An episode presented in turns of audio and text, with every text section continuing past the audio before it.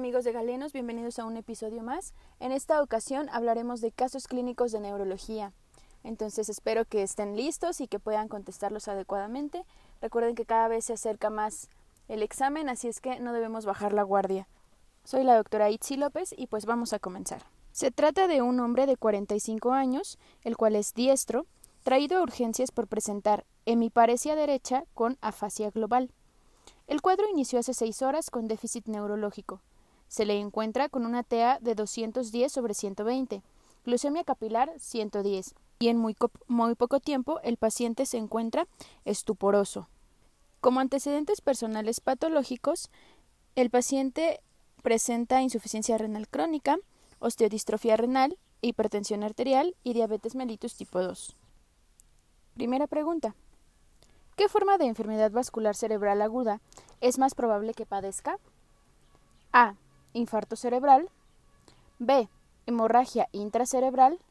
C. Hemorragia subaracnoidea. O D. Trombosis venosa cerebral. Segunda pregunta. ¿Qué mecanismo etiológico pudo originar este padecimiento? A. Aterotrombosis. B. Enfermedad de pequeño vaso. C. Hipertensión arterial o D. Disección aórtica. Tercera pregunta. ¿Cuál sería la terapéutica ideal en este caso? A. Colocación de endoprótesis o stent urgente. B. Drenaje del hematoma con craniectomía abierta si cumpliera los criterios. C. Trombolisis intravenosa con alteplas si cumpliera los criterios. O D. Está fuera del periodo de ventana de beneficio del uso de trombolisis. Cuarta pregunta. ¿Qué porcentaje de mortalidad está asociada a este padecimiento? A. Entre el 10 y el 20%. B. Entre el 30 y 40%. C. Superior al 60%. O D. Superior al 80%. Quinta pregunta. ¿Cuál es el tratamiento de prevención secundaria, es decir, prevención de la recurrencia, ideal para este caso? A. Control estricto de la presión arterial. B. Agregar clopidogrel. C. Cambiar el ácido acetil salicílico por clopidogrel. O D. Continuar con ácido acetil salicílico. Muy bien, vamos a la sección de respuestas. La primera pregunta nos hace referencia al, al padecimiento del paciente. La respuesta correcta es B. Hemorragia intracerebral. Recuerden, por los antecedentes de hipertensión descontrolada y las cifras tensionales al ingreso, además de un déficit neurológico con deterioro rápido y progresivo del estado de alerta, se sospecha de un EBC hemorrágico. La segunda pregunta, ¿qué mecanismo etiológico pudo provocar esta alteración? La respuesta correcta es hipertensión arterial. La hipertensión arterial es el factor causal más importante de hemorragia intracraneal no traumática. Entre otras cosas, se asocia al desarrollo de microaneurismas de Charcot-Bouchard con lipoyalinosis que aumentan el riesgo de la ruptura vascular con ascensos bruscos de la presión arterial.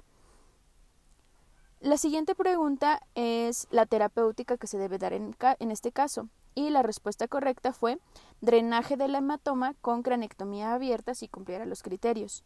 Si el paciente tiene un hematoma entre 20 y 80, hay que poner mucha atención en esto, entre 20 y 80 mililitros o entre 5 y 15 centímetros, que está cercano a la corteza cerebral, debe considerarse la evacuación quirúrgica.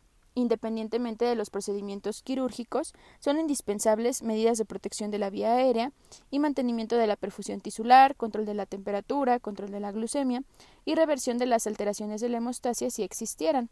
El control estricto de la presión arterial es aún controvertido. La cuarta pregunta nos, nos, nos, refiere que la mortalidad en este padecimiento cuál es. Y la respuesta correcta es entre 30 y 40%. La hemorragia intracraneal es una condición con una alta mortalidad. Un tercio de los pacientes muere en los primeros 30 días después de haber ocurrido el evento. Y la última pregunta nos hace referencia a la prevención secundaria, es decir, a la prevención de la recurrencia. Y la respuesta correcta aquí es A. Control estricto de la presión arterial. La prevención secundaria de la hipertensión intracraniana empieza después de las primeras 72 horas del evento. Lo más importante es mantener bajo control las cifras de presión arterial para disminuir el riesgo de resangrado.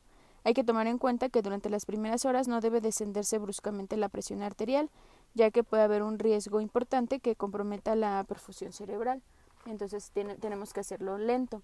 Los invito, aprovechando el caso clínico, para que lean el resumen que está en página doctora Itzi López Apuntes en ARM, en el cual abordamos este caso y prácticamente pues ahí, ahí vienen las respuestas a estas preguntas. Muy bien, un caso clínico muy bueno, la verdad. Bueno, vamos con el segundo caso clínico. Hombre de 58 años de edad, diestro. Es llevado a urgencias por presentar un síndrome caracterizado por disartria y hemiparesia izquierda, de 30 minutos de duración. Al llegar a urgencias se le encuentra asintomático, con una TA de 140 sobre 80 y una glucemia capilar de 130. El familiar refiere antecedente de, bypass coronario, tabaquismo, hipertensión e insuficiencia en miembros pélvicos. Primera pregunta. ¿Qué forma de enfermedad vascular cerebral aguda es más probable que padezca? A. Ataque isquémico transitorio. B. Infarto cerebral. C. Hemorragia intracerebral o D. Hemorragia subaracnoidea. Segunda pregunta. ¿Cuál es la conducta a seguir en este caso? Dar de alta, pues se ha recuperado ad integrum. B. Estratificar el riesgo de recurrencia y hospitalizar en consecuencia. C. Observar en urgencias por seis horas y dar de alta si no hay recurrencia. O D. Bajar la presión arterial con hipotensores sublinguales. Tercer pregunta. ¿Qué escala para estratificación de riesgo usaría usted en este caso? A. Escala de NIS. B. Escala ABCD 2. C. Escala Each Score. O D. Escala CHATS 2. Tercer pregunta. ¿Qué magnitud de riesgo le corresponde a este paciente? A. Leve. B. Bajo. C. Alto. O D. No es posible calcular el riesgo. Vamos por la quinta pregunta de este caso clínico. ¿Qué complicación debe evitarse en este caso? A. Hemorragia intracerebral. B. Ruptura aneurismática. C. Recurrencia en la forma de infarto cerebral. O D. Trombosis venosa. Muy bien, y ahora las respuestas. Nuestra primera pregunta, como siempre, pues nos habla acerca del el diagnóstico. ¿Qué diagnóstico sospechamos? Y la respuesta correcta aquí es un ataque isquémico transitorio. La opción era la A. Un déficit neurológico reversible, si ha durado menos de una hora, es muy consistente con isquemia cerebral transitoria en un paciente que tiene antecedentes de riesgo cardiovascular, que en este caso pues son los, la hipertensión, eh, la insuficiencia de miembros eh, pélvicos. Entonces tenemos un, paciente con factores de riesgo y su alteración duró solamente una media hora, perdón, en el caso clínico.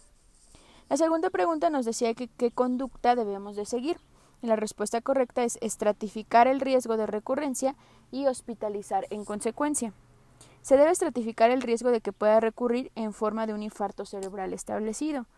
Solo en caso de ser un riesgo bajo es posible el alta y se debe orientar el plan para evaluar la causa del ataque transitorio isquémico de manera eh, ambulatoria. Ok, la tercera pregunta nos decía que cuál es la escala de estadificación de riesgo para este caso. Y la respuesta correcta es la escala ABCD2, que es usada para estratificar el riesgo de un paciente con ataque isquémico transitorio y nos permite predecir qué, qué riesgo hay de que ocurra un infarto cerebral. Esta escala toma en cuenta la edad del paciente, las cifras de tensión arterial, las características clínicas, la duración del evento y la presencia o ausencia de diabetes mellitus. Ok. La cuarta pregunta nos decía que qué magnitud de riesgo le corresponde a este paciente. Y la respuesta correcta es la B, bajo riesgo. Usando la escala ABCD2 se le otorga un punto por la presión arterial elevada, uno por el trastorno del lenguaje presentado y uno por la duración entre 10 y 59 minutos.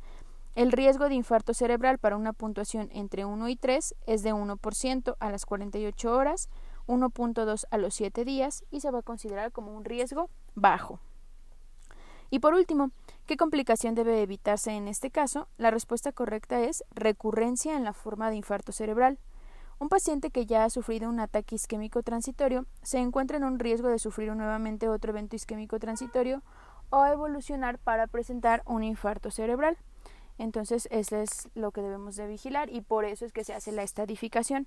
En la página doctora Itzi López Apuntes en ARM les voy a dejar este, la escala ABCD2 para que puedan checarla y si es que nos preguntan en el examen alguna estadificación de un paciente, pues la podemos obtener correcta. Ok, vamos por el siguiente caso clínico. Espero que estén aprendiendo mucho. La verdad, yo, yo sí estoy aprendiendo. Espero que ustedes también. Tercer caso clínico.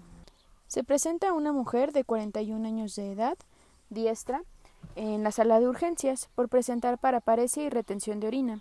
Ella tiene el diagnóstico de lupus eritematoso generalizado, aparentemente inactivo hace 8 años, sin antecedente de trastornos visuales.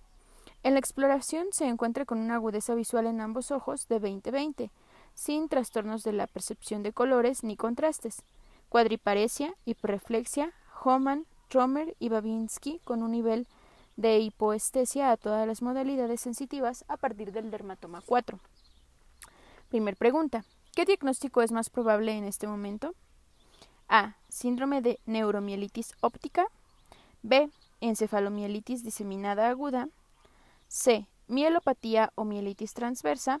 O D. Esclerosis concéntrica de Balo. Ok. Siguiente pregunta.